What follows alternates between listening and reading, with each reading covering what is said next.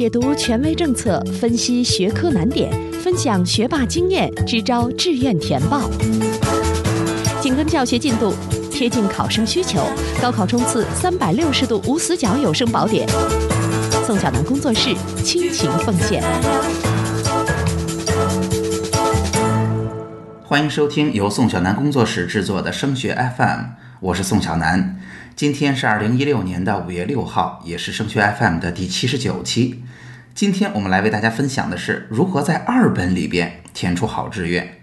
在高考之后，无论在哪个省份，肯定有相当一部分同学是在二本的。那很多家长现在就开始发愁了，孩子啊也已经非常努力了，我们考到了二本，二本的学校可能没有一本的好。那我们在二本当中，如何才能给孩子选出一个既适合他又有不错前景的志愿呢？我们还有没有这样的机会呢？其实啊，高考才是我们人生当中的第一步哈。高考之前，我们所有人完成的都是规定动作，我们不得不跟所有人一个标准来竞争。那些天赋上适合考试的同学，自然会比较沾光。但是在高考之后，上了大学，我们要做的就是自选动作了。到了二本啊，同样可以为自己选择很好的前途。而且啊，在二本里边，更是要想清楚自己的天赋能力到底在哪儿。在以后的日子里，我们要用自己的优势来养活自己。那么话说回来，在二本里边有哪些不错的机会？怎样才能填出一份好志愿呢？那看到这个题目啊，很多家长直接问的问题就是：二本能够报哪些学校？我觉得呀，直接这么回答不是很合适，因为每个人的状况还是不一样的，二本的学校也特别多。我们还是稍微给大家说说这背后的门道，用这一期节目的时间把来龙去脉给您讲清楚，还是授您以渔。那我们首先肯定是谈策略问题了。二本里边到底是选学校还是选专业呢？大部分情况下，在二本里边，我是直接建议您选专业的。那大家知道哈，好学校的确可以给我们带来很多东西，比如说更好的人脉、更好的就业啊、更好的校友资源。但是在二本里边，学校本身就能给我们带来很好的光环、很好的就业优势，那已经比较有限了。我们还是要扎实的去选择自己喜欢的专业和它背后的行业。毕竟在国内，我们的这个政策之下，哈，换专业是非常困难的。然而给到我们选专业的时间又是非常短暂的。那当然，在这儿哈，最近我们应大家的要求，为大家专门做了一个专业选择详解的定制课。给了您一个比较简单的工具，帮助您挑出适合孩子的专业。那有家长要问了，在二本里边是不是就完全放弃学校的选择了呀？二本里边还有没有好学校呀？那答案肯定是有的。那您肯定会接着问，怎么才能找到呢？好，直接告诉您哈，其实每年家长都会问到这个问题。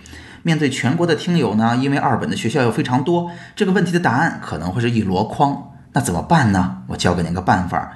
您到本省的招生考试院的官网去找去年官方发布的投档结果，也就是学校的分数线，找到当中二本的部分，按照分数线，也就是学校的最低分，也就是说的投档线，从高到低排，排在最前面的这些学校，就是那些呃，比如在一本、二本都招生啊，或者在本省是二本，其他省份可能是一本啊，这样在二本里边还是非常出色的学校。为什么教给大家这么做啊？因为不光是我们的听友们，每年的考生、考生家长们都眼睛擦得亮着呢，他们都在按照这个思路挑学校，所以报出来分最高的就是这些学校。大家听明白了，这样的方法呀，简单直接。往年的考生和家长们都给我们把这个工作做好了，我们去查一下就知道了。那下面常问的问题又来了：二本的学校那么老多，很快我就挑花眼了，不知道哪所学校才比较好。更重要的是，我不知道如何去区分哪所学校其实不怎么好。我千万不要让孩子进入一个比较野鸡的大学，对吧？那二本的学校啊，的确是非常多，我们呢大部分也不是特别熟悉，很容易陷入混乱。可机会真的就多出了那么多吗？首先告诉您，其实没有的。大家看看哈，在二本里边，尤其是外省的学校，招生计划同样非常有限。在二本里边，学校是变多了，但并不意味着每所学校的招生规模变大了，招生计划变多了。那对于大把大把的外省的学校而言，招生计划还是非常有限的。也就是说，我们挑了这所学校进去之后，能够选到我们想选的专业，还是不太容易的。那当我们去看往年实际填报的结果的时候，我们会发现，大部分的家长和考生选择了省内的学校，原因也非常简单，我不知道对方学校好不好，没听说过。然后一看城市，又不是省会，又不是熟悉的大城市，心想算了，我还是选省内的吧，这样比较放心，比较靠谱。说到这儿哈，我是非常同意大家这样的做法的。学校又不是特别熟悉，而且刚才我们也提过了，学校能够带给我们的东西现在也比较有限。那么除了专业以外，地域就会成为二本里边大家选择的主要因素。我们看往年实际填报的结果也是这样。我认为这样的思路是挺理性的，也是挺好的。虽然啊，我相信很多同学都想离开家去上大学，体会一下不同地方的地域风格啊、人文环境啊。但是如果在这个时候，我们能够主动选择的地方已经没有那么强的竞争优势了，可能不能给我们带来足够的眼界和足够好的就业机会了，那我就提醒大家，就不一定非得要为了离开家而离开家了。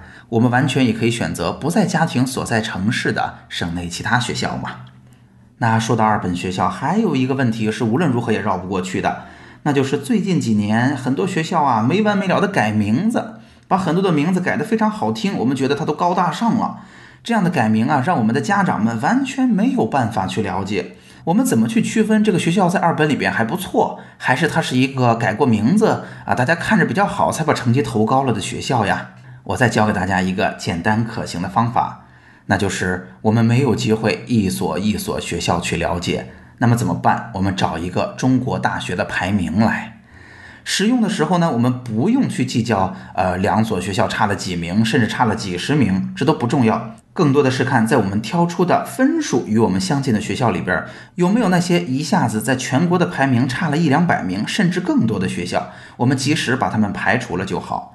这么做呢，至少可以在我们初步选定学校之后做一个对照，免得呀我们到最后犯下了一些低级错误。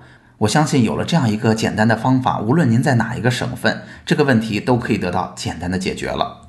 那在二本填志愿里，还有大家关心的第三个大问题，那就是除了我们平常说的普通的学校专业以外，是不是还有一些额外的机会呀？包括像走读啊、中外合作办学呀、校企合作呀？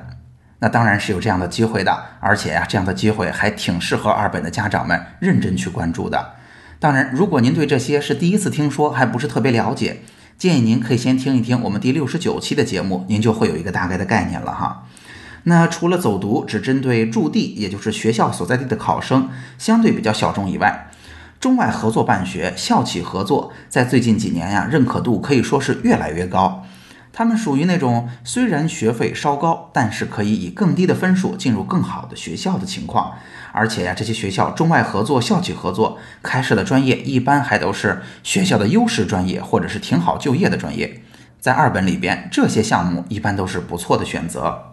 那如果想进这样的学校，提醒几点您值得去注意。第一是记得还是要看专业哈，二本的专业太重要了。因为对于这样的项目而言，专业一般开的比较少，所以确认自己喜欢非常重要。第二呢，我们就是要比比学校，看看自己啊更想进哪个，哪个学校更出色。因为在大多数情况下，我们完全可以这么理解，中外合作和校企合作是一个能选到专业的情况下，用更低的分数进入到更好学校的方式。那如果您很在意的话，记得您在填报之前可以打电话问一问这所学校的招办，毕业证上有没有“中外办学”这四个字。